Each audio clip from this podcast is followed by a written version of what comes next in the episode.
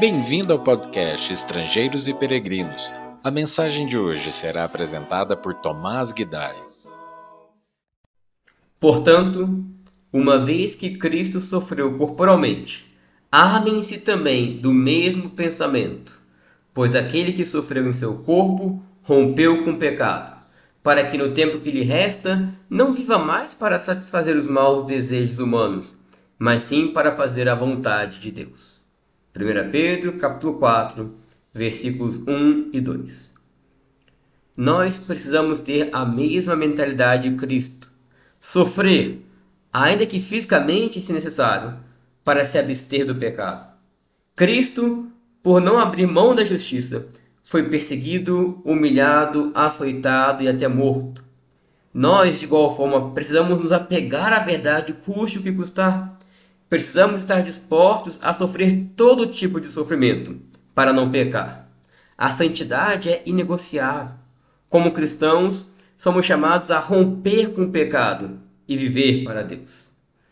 Pedro e o Novo Testamento inteiro nos apresentam dois caminhos: seguir as paixões dos homens ou seguir a vontade de Deus. Pedro disse que nós já perdemos tempo demais nos dedicando à vontade dos homens, aos desejos do mundo. E na sequência do texto do capítulo 4, ele vai citar uma série de pecados que envolve bebedices e imoralidade sexual. Mas o mundo vai estranhar que os cristãos não participam com eles nas mesmas paixões e vão difamar os cristãos, pois se sentirão julgados pelo reto comportamento dos cristãos. E é esperado, sim, que o nosso comportamento e a nossa mentalidade incomode o mundo, mas a sua desaprovação não deve nos desanimar, pois todos vamos prestar contas diante do Senhor. Então, em vez de vivermos para satisfazer nossos momentâneos desejos pecaminosos, Pedro nos encoraja a focarmos nos outros, em servirmos os outros. Em 1 Pedro 4, 8, ele escreveu: Sobretudo, amem-se sinceramente uns aos outros, porque o amor perdoa muitíssimos pecados. Sobretudo, mostra a importância do amor sincero, que é tão comentada nessa carta.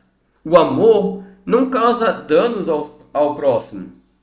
Por isso, o amor não se entrega à bebida e à imoralidade sexual, conforme estávamos comentando. Já para pensar quantos males o álcool e a imoralidade já causaram? Mas, em vez de danos, o amor cobre multidão de pecados. Como assim? Podemos pensar que quem ama, perdoa. Quem ama, suporta todas as coisas.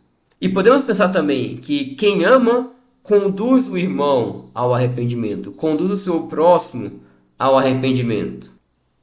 Depois Pedro acrescenta: sejam mutuamente hospitaleiros sem reclamação.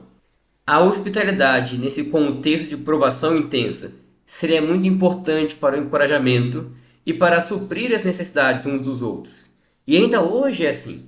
Abrir nossas casas, partilhar o que nós temos é um grande gesto de serviço e temos que praticá-lo sem murmuração, de bom grado.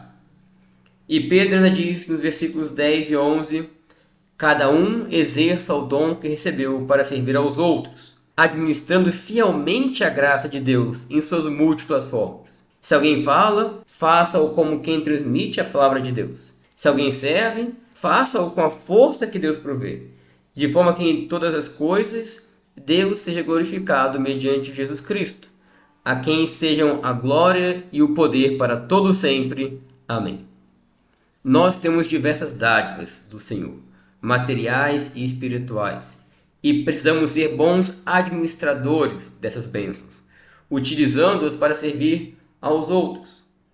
Pedro diz que Deus nos abençoa com a sua graça de diferentes formas. Ele nos abençoa com o dom de falar, seja pregando, seja aconselhando, seja corrigindo, seja consolando. Se assim for, precisamos fazer isso conforme a palavra do Senhor e não conforme nossas próprias opiniões. E Pedro também fala sobre o dom de servir e para servir conforme a força que nós recebemos. Tudo o que fazemos vem de Deus. Nada é por nosso mérito, Pedro diz, mas tudo é para a glória do Senhor. Como Paulo vai dizer em outra carta, a nossa suficiência vem de Deus.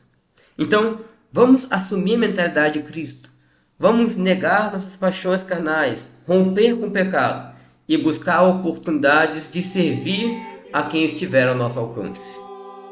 Obrigado por nos acompanhar nessa jornada pelas Escrituras. Volte amanhã para ouvir mais uma mensagem do podcast Estrangeiros e Peregrinos.